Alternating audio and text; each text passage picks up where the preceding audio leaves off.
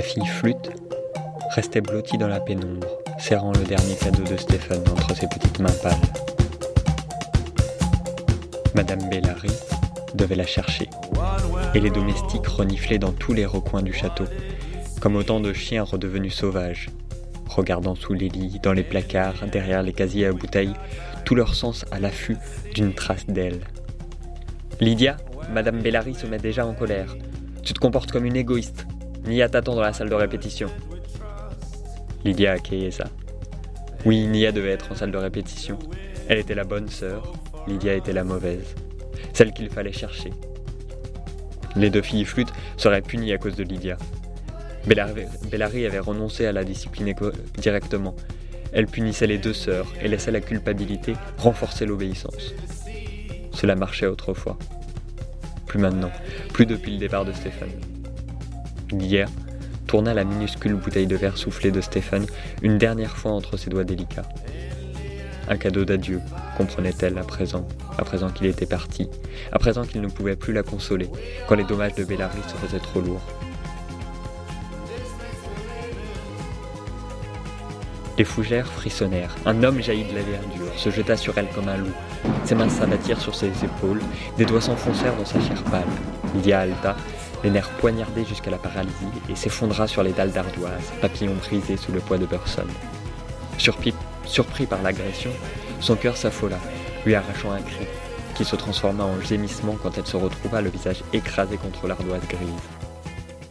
Juste à côté d'elle, une orchidée rose et blanche gisait décapitée. Montagne de muscles et de cicatrices, Burson était un paysage rocailleux, saillant de puissance et de colère, sillon tracé par le combat. Myriam prétendait qu'il avait été gladiateur, mais elle était romantique. Lydia soupçonnait plutôt que ses cicatrices avaient été acquises pendant son dressage, comme elle devait ses propres châtiments à Bellary. Burson enfermait l'avant-bras de Lydia dans une poigne d'acier. Malgré sa force colossale, sa prise était légère. Après une désastreuse fracture initiale, il avait appris quelle pression les os de la fille flûte pouvaient supporter avant de se briser. Burson s'agenouilla pour se mettre à sa hauteur et l'étudia de ses yeux bordés de rouge, des iris s'augmenter, injectés de sang à force d'amélioration qui scrutaient les pulsations infrarouges de sa peau. Le visage balafré de Burson perdit lentement les couleurs de feuillage et de pierre de son camouflage, et là où sa main touchait celle de Lydia, sa peau pâlit comme saupoudrée de farine, imitant la blancheur de la fille flûte.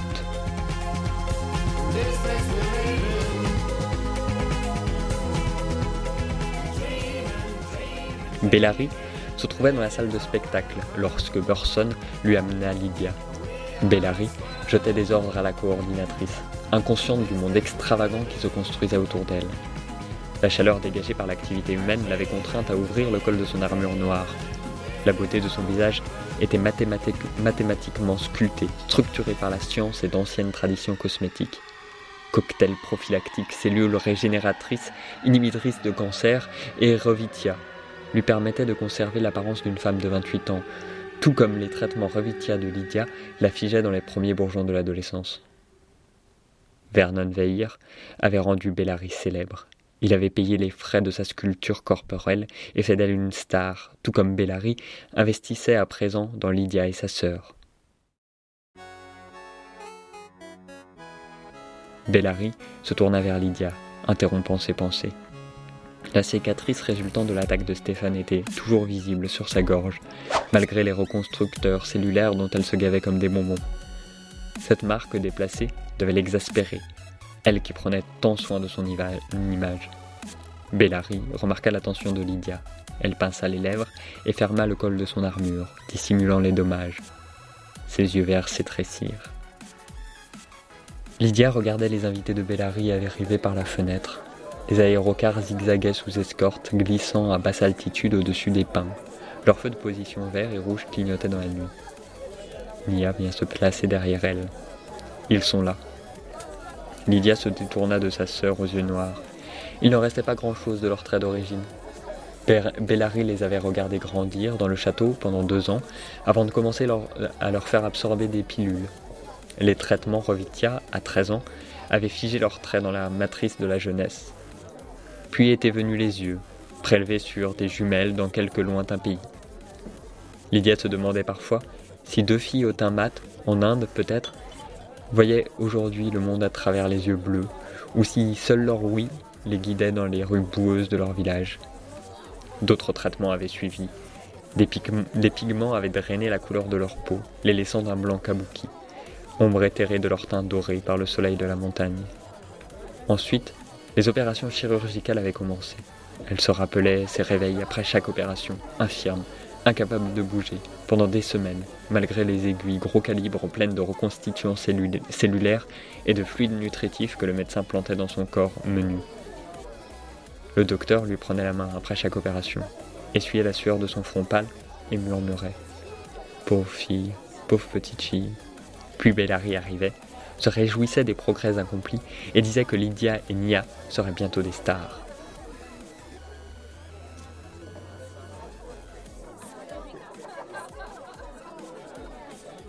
Pleine d'invités défoncés au tingle et au champagne, la salle de spectacle frémissait d'impatience, les hôtes de Bellary, drapés de soieries et d'or resplendissant, se déplaçaient tels des nuages colorés et joyeux, se regroupaient pour converser, puis se séparaient en riant pour poursuivre leur ronde mondaine. Vernon désigna Lydia. Elle est à toi? Bellary sourit affectueusement. C'est une de mes filles flûtes. Vernon s'agenouilla et étudia attentivement Lydia. Quels yeux inhabituels tu as Lydia baissa timidement la tête. Je les ai fait remplacer, déclara Bellary. Remplacé Vernon se tourna vers elle. Pas modifié Bellary sourit. Nous savons tous deux que rien d'aussi beau ne peut être artificiel. Elle tendit la main et caressa les cheveux blonds cendrés de Lydia, satisfaite de sa création.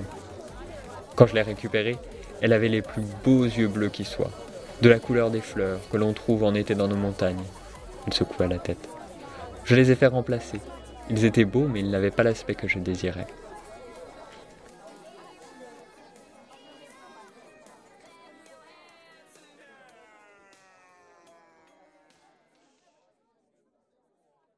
Stéphane lui avait donné la fiole le jour précédant sa mort. Lydia lui avait demandé ce que c'était que ces quelques gouttes ambrées dans une bouteille pas plus grosse que son auriculaire. Elle s'était réjouie du cadeau, mais Stéphane était sérieux. C'est la liberté, avait-il dit.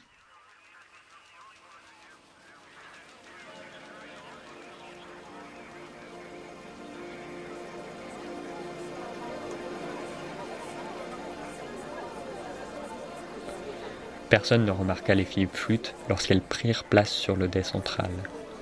Elles n'étaient guère plus que des excentricités, des anges pâles entrelacés. Lydia posa sa bouche sur la gorge de sa sœur, sentant le sang pulser rapidement contre sa langue, tandis qu'elle cherchait le minuscule trou dans la peau blanche de sa jumelle. Elle perçut le contact humide de la langue de Nia sur sa propre gorge, se nichant dans sa chair comme une petite souris cherchant un réconfort. Lydia attendit d'avoir l'attention du public, patiente, concentrée. Elle sentit les poumons de Nia se dilater dans la frêle cage de sa poitrine et inspira à son tour. Elles se mirent à jouer.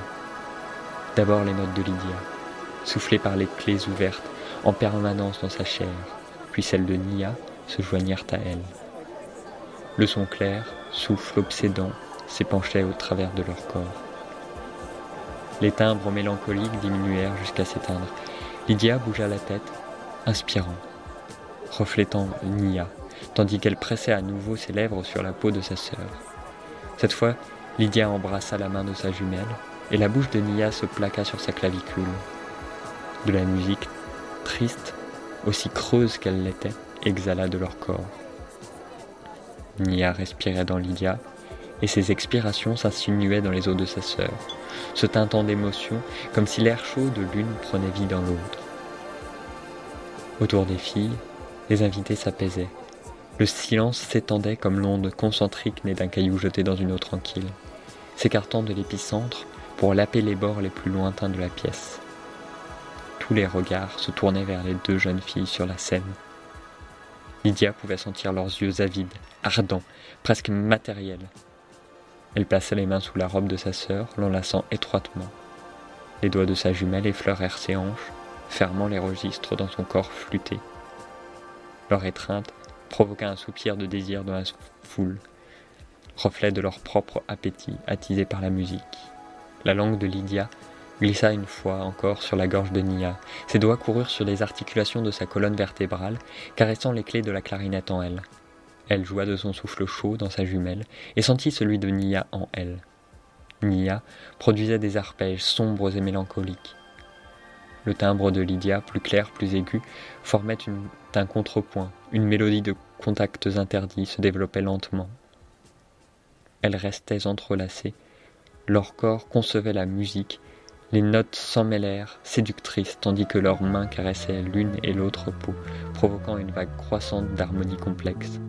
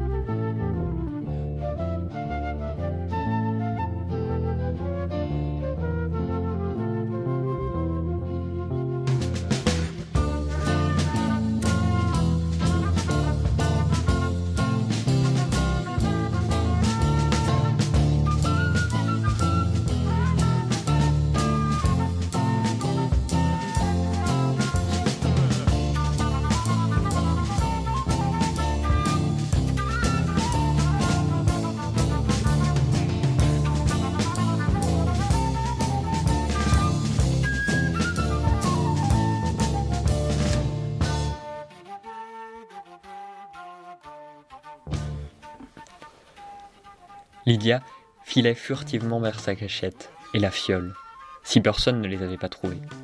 Son cœur battait la chamade.